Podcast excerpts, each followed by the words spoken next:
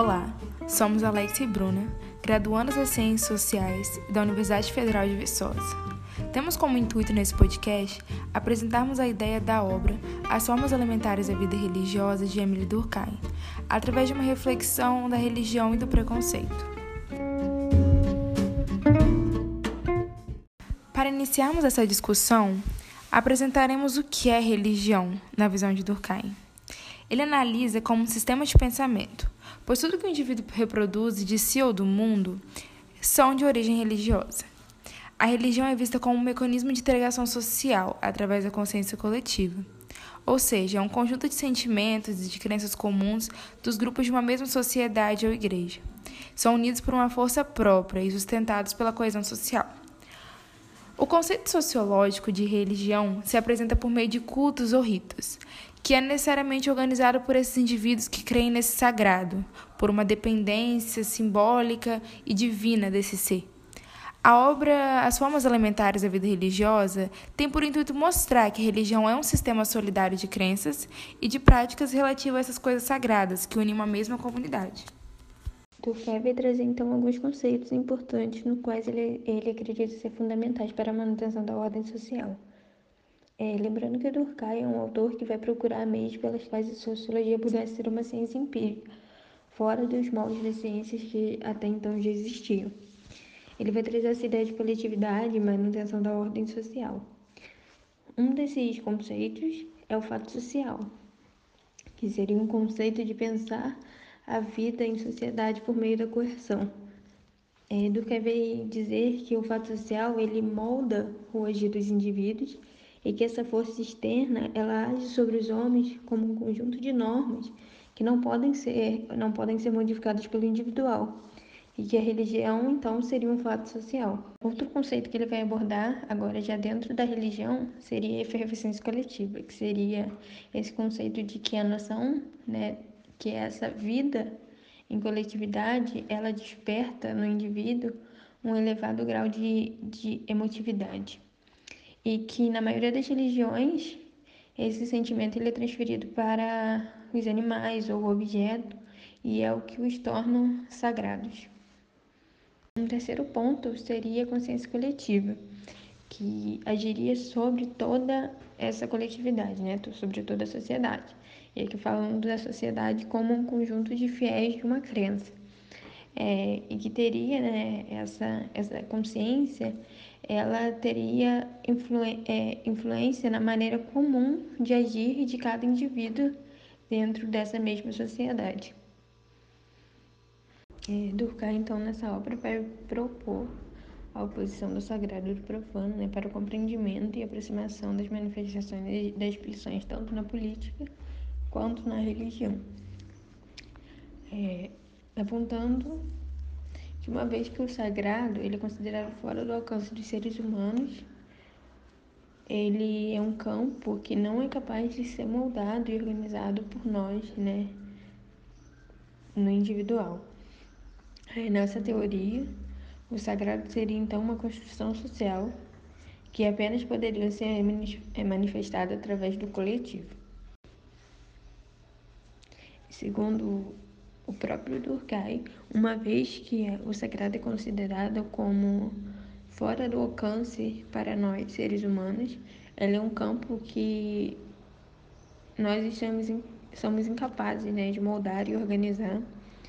E nessa teoria, o sagrado seria uma construção social que apenas poderia ser manifestada através do coletivo, diferente do profano, que seria, segundo ele, seria, né, então, um verdadeiro campo da ação humana, que nessa esfera profana, então poderíamos pensar nas coisas mundanas e laicas. Visto que o sagrado então está fora do nosso alcance, podemos assim imaginar o sagrado então como um elemento muito forte, né? Ele tem uma propriedade muito forte, um argumento muito forte para mobilizar as pessoas é, ele acaba sendo um instrumento muito útil e bem sucedido para convencer os, é, convencer os, os indivíduos e por isso que ele é uma esfera muito usada no campo da política. Para entendermos ou entrarmos no tema desse podcast, a gente vai analisar o islamismo, que é a segunda maior religião do mundo. O Islã é uma religião que surgiu no século VII, na Península Arábica. É fundada pelo profeta Muhammad, Maomé, na cidade de Meca. O Islã conta com mais de 2 milhões de muçulmanos, seguidores por todo o mundo, sendo a maioria no continente asiático e africano. O islamismo trata de uma religião monoteísta. Ela é portadora de um único Deus, Alá. Tem como seu único livro sagrado o Alcorão. E após seminar o Islã por Meca, Muhammad passou a ser perseguido por autoridades locais. Precisou-se mudar para Medina, expandiu ele mesmo o islamismo, tornou-se chefe e estabelecendo nela um Estado. Os muçulmanos acreditam em profetas como enviados de Alá para a propagação do Islã. Acreditam na crença da nadação eterna e professam que aqueles que não se convertem à mensagem de Alá são condenados ao fogo eterno. Suas cidades sagradas são Meca, onde está localizada a mesquita de maior importância para a fé islâmica, além de Medina e Jerusalém.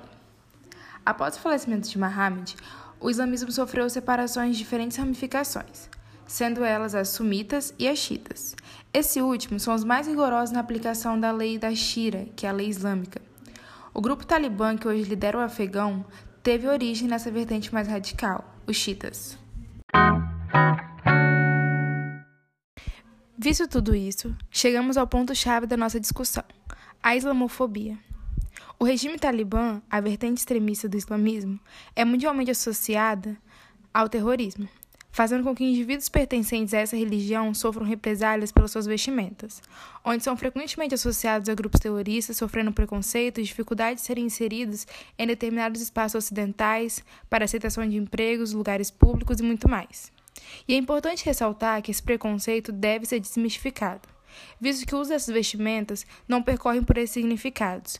O uso está diretamente ligado à devoção, à crença religiosa desse grupo, do qual uso de forma espontânea e não sob ameaças ou ligado aos grupos terroristas. É nesse contexto, ao mobilizar o Durkheim para a religião na modernidade, podemos destacar aqui alguns pontos.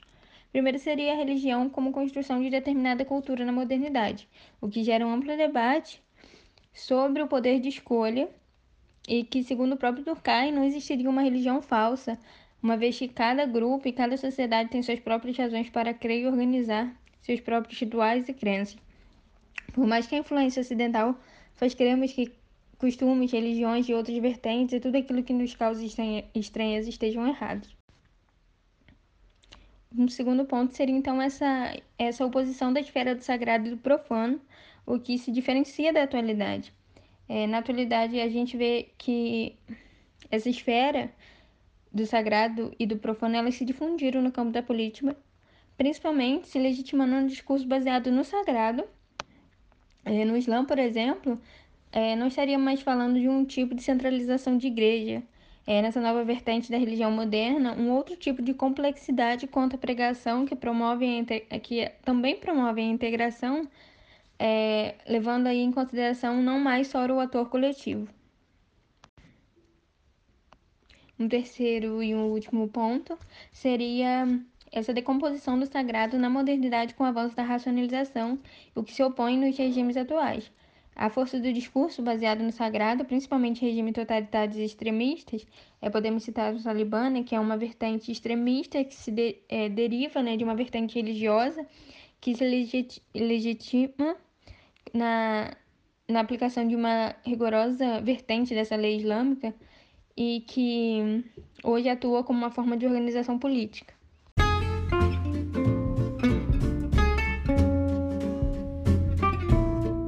Por fim, é isso. Gostaríamos de agradecer por ficar até aqui com a gente. Espero que tenham gostado.